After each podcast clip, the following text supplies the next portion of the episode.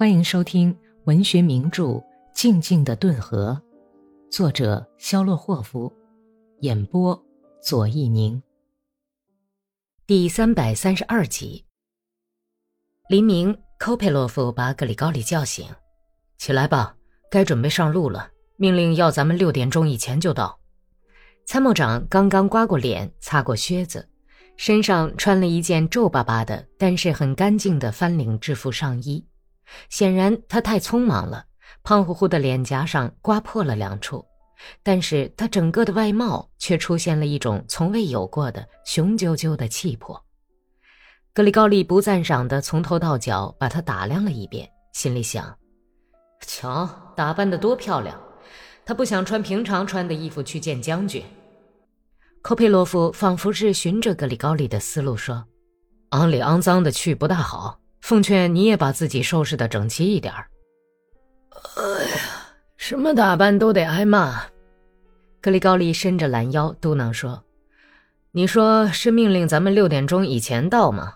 已经开始命令咱们了。”寇佩洛夫冷笑着耸了耸肩膀：“哼，新时代就要唱新歌，他的官儿比咱们大，所以必须得服从。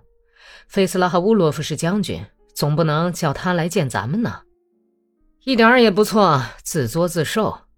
格里高利说着，走到井边去洗脸。女主人急忙跑到屋子里，拿来一条干净的绣花手巾，躬身弯腰地递给格里高利。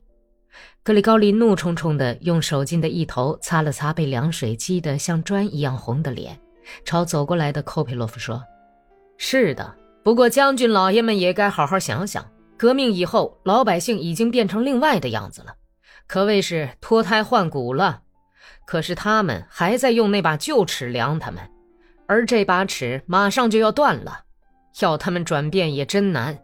应该给他们的脑子上点车轴油，免得吱吱扭扭的乱叫。你这是说的什么呀？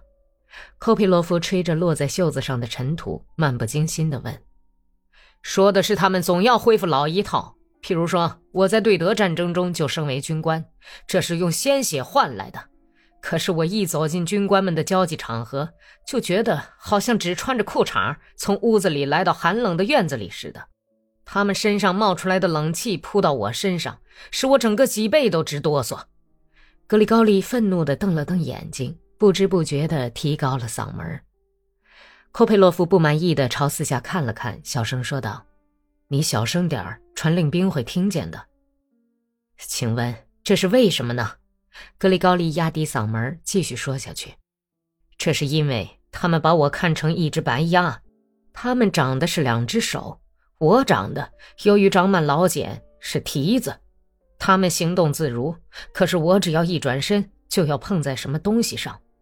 他们身上散发出阵阵香皂和各种娘们的脂粉味儿。”而我身上散发出的却是马尿和汗臭味儿。他们都是有学问的人，我却是费了很大的劲儿才念完了教堂小学。他们觉得我从头到脚都是格格不入的陌生人，这就是全部的原因。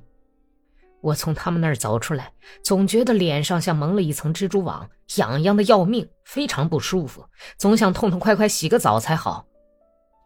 格里高利把手巾扔在井栏上。用半截骨头梳子梳了梳头，黝黑的脸上未被太阳晒黑的白额角显得格外分明。他们不愿意了解，一切旧的东西都他奶奶的垮台了。格里高里已经声音很低地说：“他们以为咱们是用另一种面团做的，认为咱们是一群没有学问的人，是些牲口一样的粗人。他们以为我或者是我这号的人不懂军事，比起他们来。”简直是白痴！可是红军的指挥员都是些什么人？不，丘尼是军官吗？他是旧军队里的一个司务长，难道不是他打垮了总参谋部的那些将军吗？难道不是因为他一些军官组成的团队都不能前进一步吗？库西列西科夫是个最会打仗、最有名气的哥萨克将军，难道不是他今年冬天只穿着一条衬裤，单骑逃出后皮奥尔河口镇吗？你可知道这是谁把他追得这样狼狈而逃吗？原来是一个莫斯科前宫红军的团长，后来被俘的人还谈到过他。应该明白这一点。我们这些没有学问的军官领导哥萨克们起义，难道领导的不好吗？将军们难道给过我们很多帮助吗？帮助的也不少嘛。寇佩洛夫意味深长地回答说：“ 哼，也许帮过库季诺夫的忙，可是我并没有得到过他们的帮助。我打红军可没用别人为我出谋献策。那么说，你否认军事这门学问了？不，我并不否认这门学问。”不过，老兄，打起仗来，它不是最重要的。那么，什么是最重要的呢？潘特莱耶维奇，是战争的目的。哦，这又是另外一回事了。寇佩洛夫警惕地笑着说：“这是不言而喻的，思想在这里占主导地位。只有那种清楚地知道为什么打仗，而且对自己从事的事业充满信心的人，才会得到胜利。”这是一条老掉牙的、跟这个世界一样古老的真理，你却以为是你的新发现。我拥护旧的时代，拥护美好的旧时代，否则的话，我才不会这样去东征西战呢。我连手指头都不会动一动。凡是跟着我们走的人，都是要用武力保护自己的旧日镇压暴民特权的刽子手。这些刽子手，当然也包括你和我。不过我早就在注意观察你了，格里高利·潘特列耶维奇。可是我怎么也不能理解你。将来你会理解的。咱们走吧。说完，格里高利就朝板棚走去。一直在注视着格里高利每一个动作的女主人想讨好他，又建议说：“您要不要喝点牛奶呀？”“谢谢了，大妈，没有功夫喝牛奶了，以后有空了再喝吧。”普罗霍尔基科夫正站在板棚边，拼命喝杯子里的酸牛奶。他直眼盯着格里高里解马缰绳，用袖子擦了擦嘴唇，问：“要上远处去吗？要我跟你去吗？”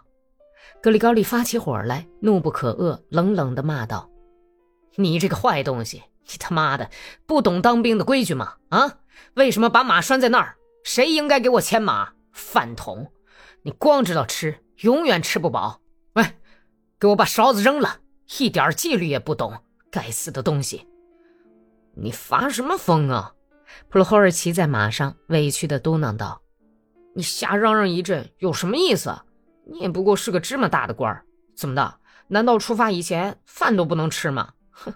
你哇啦哇啦的喊叫什么呀？叫嚷什么？因为你要把我的肺都气炸了！你这个猪犊子，你这是怎么跟我说话呀？啊！现在咱们是上将军那儿去。”你给我小心点儿！平常日子称兄道弟的说惯了，我是你的什么人？在五步以后跟着走！格里高利命令道，然后走出大门。